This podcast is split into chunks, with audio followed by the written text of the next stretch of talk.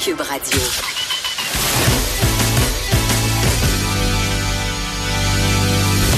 Elle a du mordant. Et aucun règlement municipal ne l'interdit. Geneviève anime les effrontés. Cube Radio. L'hébergement de courte durée par l'entremise de plateformes est l'une des pratiques les plus connues de l'économie collaborative. On compte notamment les plateformes comme Airbnb, on en a parlé en début d'émission, mais il y a aussi Luxury Retreat, en plus des particuliers qui offrent des locations sur des sites comme Chalet à louer, Kijiji, Mon Adresse à louer, Craigslist. Euh, il y a le fameux Marketplace de Facebook aussi. Et là, euh, dans The Gazette, on parlait d'une compagnie immobilière de Montréal qui a récemment fait appel à des enquêteurs privés euh, pour prendre la main dans le sac, en fait, un locataire qui son logement comme un Airbnb malgré des réprimandes répétées euh, du syndicat des copropriétaires. Et pour parler de ce phénomène qui préoccupe de plus en plus de propriétaires et locataires aussi, je crois, on a avec nous Hans Brouillet, directeur des affaires publiques à la Corporation des propriétaires immobiliers du Québec, la Corpic. Bonjour Hans. Bonjour Geneviève. Et Tristan euh, Pungarnik. Est-ce que je prononce ton nom comme il faut, euh, premièrement, qui est gestionnaire immobilier chez Summit Management? Hans, je voudrais savoir en premier à quel point Airbnb nuit aux propriétaires immobiliers. On a fait un sondage tout récemment, il y a quelques semaines, et 10% des propriétaires de logements du Québec ont eu, au cours des deux dernières années, à un moment ou à un autre, un locataire qui a sous-loué illégalement son logement.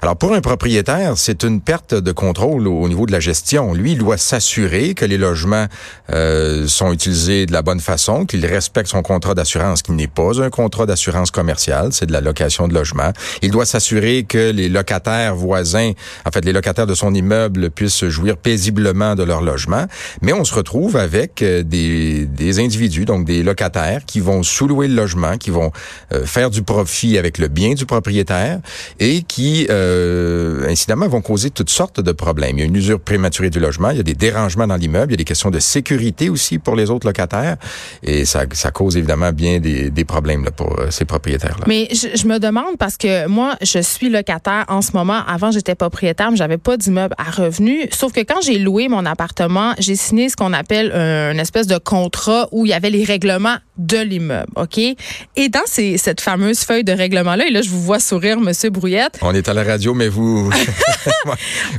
c'est sûr qu'il y avait une clause Airbnb où je m'engageais à ne pas louer mon appartement à des fins locatives, justement, dans, pour des, des, trucs comme Airbnb ou autres facilités.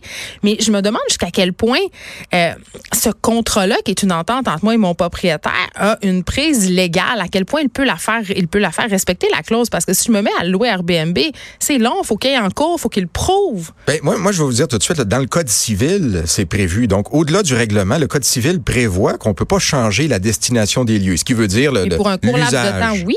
Euh, non, non, non, non, non, non, non. C'est pas de la même chose, là. Là, si on parle d'une sous-location d'un logement, c'est à des fins résidentielles. Donc, je, je vais euh, sous-louer euh, et le nouveau locataire va respecter le bail et je vais devoir informer mon propriétaire de qui, euh, qui est cette personne, qui va, le propriétaire va pouvoir enquêter. Mais si c'est un touriste, il n'y a pas un locataire qui va donner le nom de son, son client euh, sur lequel le propriétaire va être informé, va pouvoir euh, accepter ou non. Alors, c'est déjà prévu dans le Code civil. Maintenant, est-ce qu'il est respecté? Ben, écoutez, c'est comme bien d'autres choses, hein, les contrats. Quand on a un avantage financier et que le risque de se faire prendre est faible, et c'est le cas présentement, ben c'est sûr que vous avez toutes sortes de gens qui vont faire des, qui vont avoir des comportements délinquants, illégaux, et euh, qui devraient être sanctionnés par le tribunal malheureusement, les propriétaires doivent s'armer de patience et être très convaincants parce que à la régie du logement, euh, c'est pas facile, c'est pas facile d'obtenir une sanction. Euh... Non, puis les délais sont longs, on en a déjà discuté ensemble. Mais euh, Monsieur Pungarnik, euh, parlons de justement parce que vous vous battez pour que Airbnb sorte de vos immeubles. On parlait de la difficulté de le prouver, mais en même temps, comme citoyenne, je lis les articles de journaux sur Airbnb et la plupart du temps, j'ai l'impression que c'est assez facile à prouver parce que les locataires parlent évidemment de va-et-vient continuel de bruit, euh, des gens qui laissent des valises dans les corridors. Donc, c'est assez facile de savoir qu'on fait du Airbnb dans un immeuble. Je comprends pas pourquoi c'est difficile de s'en rendre compte, euh, comme l'évoquait M. Brouillette. Les, locataires qui sous-louent illégalement, ils font tout pour cacher. Ils vont placer euh, l'appartement quelque part d'autre dans la ville de Montréal. Ils vont aviser les locataires de ne pas parler aux gestions concernant pourquoi ils sont là. Nous, qu'est-ce qu'on fait? Vraiment? On a des portiers où on a nos employés qui sont formés de, de demander des questions.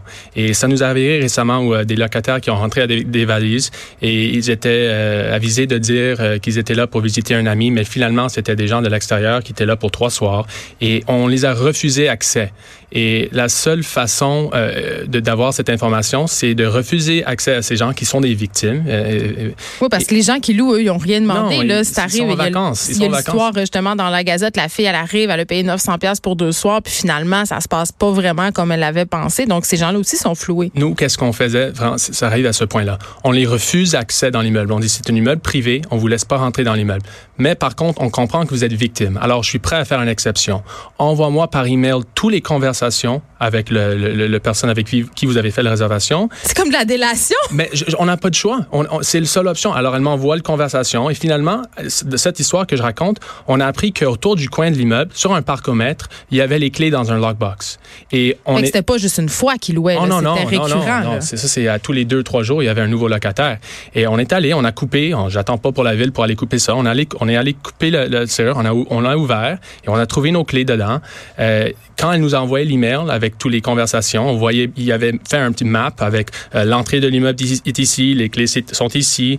Euh, ne parlez pas aux gestions, s'ils demandent des questions, euh, dit que vous êtes un ami et euh, que vous êtes resté chez nous. Il y avait plein de, d'informations à suivre pour rester dans l'appartement. Et les gens, ils m'ont dit, on avait des questions, c'était un peu bizarre, mais ils étaient de l'extérieur, ils sont pas de Montréal. Mais c'est ça, M. Pongarnier, comment je fais six mois, admettons, parce que on va pas se leurrer, là, beaucoup de gens emploient Airbnb pour voyager. Moi, je l'ai fait, ça fonctionne quand même assez bien. Comment je fais si moi, par exemple, je veux louer un appartement à Montréal et je veux m'assurer que les gestionnaires ou les proprios, entre guillemets, pour pas avoir de problème, sont au courant? Est-ce que ça se peut? Est-ce que c'est possible? C'est sûr que c'est difficile de, de, rejoindre le propriétaire de l'immeuble quand quelqu'un agisse comme le propriétaire. Il, ces gens signent un bail de 12 mois avec nous et après, ils sous-louent court terme. Alors, les gens de, de des États-Unis, ils ne savent pas c'est qui le vrai propriétaire. Euh, alors, ce serait difficile pour eux de vraiment apprendre c'est qui.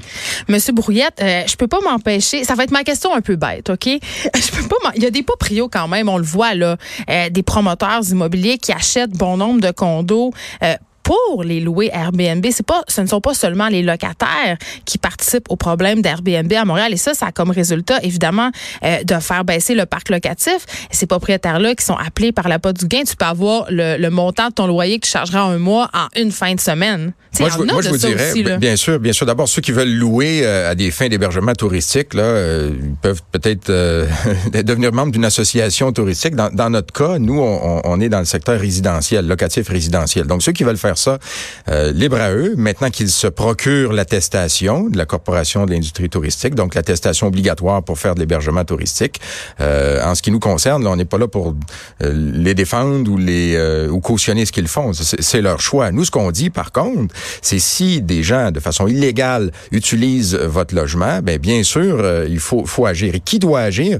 Ben c'est la ministre du Tourisme, Caroline, euh, Caroline, Caroline Proux, qui euh, a déposé là, un nouveau projet de règlement. Mais vous savez, le problème au départ, c'est bien sûr qu'on peut adopter des règlements, voir que ça fonctionne pas, on va en adopter un autre c'est parce qu'il faut les appliquer, les règlements.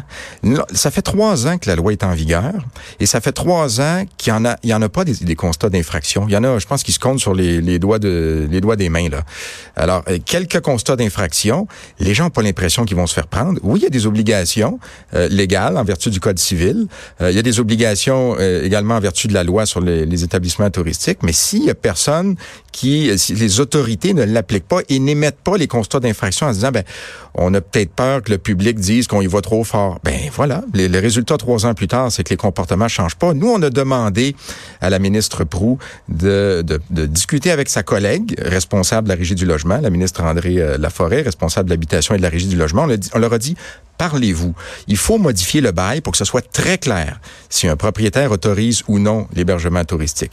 Et ensuite, ben, il va falloir des, des, décisions à la régie du logement qui soient alignées sur, euh, sur le code civil et le respect des règles. Oui, on a le droit de sous-louer son logement, mais euh, ça prend l'approbation du propriétaire et c'est pas ce qu'on observe sur le terrain. Et là, en ce moment, qu'est-ce qui m'arrive si moi, par exemple, je suis une locataire et que je loue allègrement mon appart Airbnb et que vous, Anne Brouillette, vous êtes mon proprio et là, vous me pognez? Qu'est-ce que vous pouvez faire contre moi? Ah ben, Monsieur Pongartnik a traversé ce processus judiciaire. Ça, ça va prendre des mois. C'est un dossier à la logement pour changement de destination. Quand on avait signé un bail ensemble, c'était un bail Donc, deux ans plus tard. Ça peut être deux ans, oui. Et, et souvent, ces gens, qu'est-ce qu'ils vont faire? C'est qu'ils vont arriver en cours, ils vont envoyer quelqu'un et demander une remise, demander une remise. Et tout chaque fois qu'ils demandent une remise, on ajoute des mois. Et c'est des mois où ils vont aller chercher double loyer euh, sur Airbnb. Parce qu'ils peuvent, ils continuent ah à louer malgré le fait qu'ils sont en litige contre vous à la régie du logement, ces personnes-là. Est-ce qu'on peut avoir des, euh, euh, des mesures rétroactives compensatoires? Est-ce que c'est une possibilité? Non, la régie, la régie ne, ne, ne, ne fait pas ça. La régie va, va peut-être résilier le bail, mais ultimement, si le locataire n'a pas réagi suite à une première ordonnance. Donc, ce qui pourrait arriver, c'est que la régie dise, ben, on va émettre une ordonnance de cesser ça, mais le locataire dit, moi, j'ai déjà cessé, là. On est, par exemple, au mois de janvier. Il faut le reprouver encore une autre fois. Ben, lui, il se dit, je suis, bon pour une autre saison touristique, puis après ça, ben, on avisera. Et dans le cas des euh, logements abîmés, parce que on en, ça, ça a défrayé quand même pas mal la manchette, des gens qui louent pour faire des soirées privées et ensuite on arrive le lendemain puis les logements sont encore saccagés. Est-ce que c'est une légende urbaine ou si ça se voit fréquemment? les propriétaires ont de la misère de, à récupérer l'argent des logements endommagés par leurs locataires euh, signataires du bail. Il me semble que vous avez l'endommagement euh, intense un peu. Là. On parle pas d'une scratch dans le fond du bain ici. Là. On parle de des logements qui sont saccagés, des murs arrachés, euh, des, euh, des vols aussi euh, de mhm. luminaires. Il y, a des, il y a des gens, ça va loin. des électroménagers? Oui, Vous êtes fait voler? Oui, on a eu des électroménagers qui étaient volés. Des, des frigidaires, là? Oui, frigidaires, la vaisselle. Parce qu'il y a des gens qui louent carrément pour voler, donc ce sont pas ils ont, ils ont parti avec les électros. Écoutez, au, au Québec, on n'a pas le droit à, aucun dépôt de garantie. Alors, premier, premier problème. Deuxième problème, les délais judiciaires sont très longs. Et, euh, et encore, faut, faut, euh, faut retracer ensuite le locataire, euh, espérer qu'il est solvable. c'est beaucoup de démarches. Les propriétaires sont pas beaucoup protégés. Et tantôt, vous me posiez la question, oui, mais il y en a qui achètent des condos pour les louer à des pas, touristes. On peut pas ne pas la poser. Vous comprenez ben que c'est un phénomène quand même qui est grandissant et qui est problématique parce qu'on est en crise du logement en ce moment à Montréal. Mais je vais vous donner la réponse. Il y a des propriétaires qui sont tannés de louer à des locataires. Pourquoi? Parce qu'avec la régie du logement, avec les, donc les délais judiciaires, l'absence de dépôt de garantie, les troubles de gestion, ils disent, moi, je peux faire le même argent en quelques mois durant l'été. Plus d'argent. Plus d'argent en quelques mois. Et ensuite, mon logement, je le réutiliserai à d'autres fins. Là, ça peut être pour des membres de ma famille ou être tranquille ou faire des travaux. Alors, si on décou si les propriétaires, à cause des lois, à cause de l'application des lois, sont découragés euh, de louer des logements, on a un problème. Et il y en a effectivement, on pense qu'il y a 50 000 logements par année là, qui sont loués au Québec. Euh, c'est énorme. Euh, illégalement. À des, fins, à des, fins touristiques. touristiques. et illégalement. Donc, c'est énorme. Mais écoutez, le, propriétaire voit que son locataire n'est pas sanctionné, ne subit aucune conséquence de louer à des touristes. Alors, il se dit, ben là, lui, il n'y a pas de conséquences. Moi, j'ai des problèmes. Alors, on va régler la question. C'est moi-même qui va le faire. Et j'en conviens, illégalement, parce que la plupart ne se procurent pas l'attestation obligatoire. Non, puis évidemment aussi, euh, il faut quand même s'avouer, Airbnb est là pour rester. Là. Ce sont des millions de dollars euh, qui sont générés grâce à cette application-là dans les différentes villes. Les villes veulent légiférer, mais en même temps, ça apporte beaucoup de touristes, beaucoup de retombées économiques positives. Donc, il va falloir qu'à un moment donné, tout ce beau monde-là s'entende. On peut pas s'en sortir. Ils s'en iront pas. C'est comme Uber. Ben, il y a une certaine hypocrisie. Là, hein. Le ben, gouvernement a l'avantage euh, ici parce qu'évidemment, avec les, recettes touristiques de taxes, mais aussi de la taxe sur, sur les, les nuitées, l'hébergement touristique, une entente a été conclue avec Airbnb, vous le savez. Oui, bien sûr. Alors, nous, ce qu'on a pu observer dans les trois dernières années, les trois premières années d'application de la nouvelle loi, c'est que finalement, ce qui intéresse surtout le gouvernement, c'est l'argent.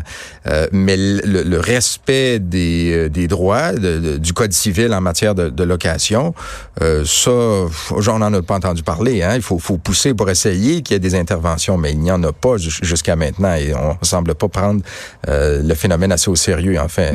Mais on s'était parlé la dernière fois que vous étiez venu à l'émission Anne Brouillette, de la possible réforme de la régie du logement. J'imagine que ça va être inclus dans les nouvelles mesures ou du moins dans cette réforme qu'on attend avec, je pense, beaucoup d'impatience du côté des propriétaires et aussi, je pense, des locataires.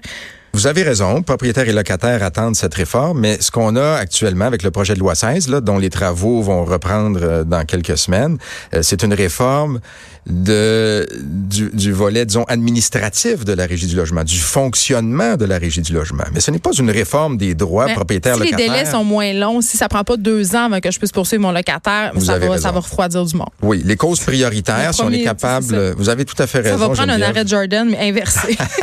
si on a des causes qui peuvent être entendus en un mois au lieu de trois, six ou même un an, euh, six mois ou un an, euh, oui, effectivement, ça serait, ça serait une bonne chose parce que les, les causes comme celles dont on parle ici, là, avec Airbnb, les locations illégales, euh, ça prend généralement six mois à un an là, pour une première audience. Mais c'est un véritable fléau. Puis je pense que Montréal est quand même un cancre en termes d'Airbnb. Il y a des villes où on contrôle beaucoup mieux Airbnb au Canada, c'est-à-dire Vancouver, Toronto. Donc je pense qu'on a nos devoirs à faire. Merci Hans Brouillette, directeur des affaires publiques à la Corpic. Tristan Pongarnik aussi gestionnaire immobilier chez Summit Management. Merci de nous avoir parlé.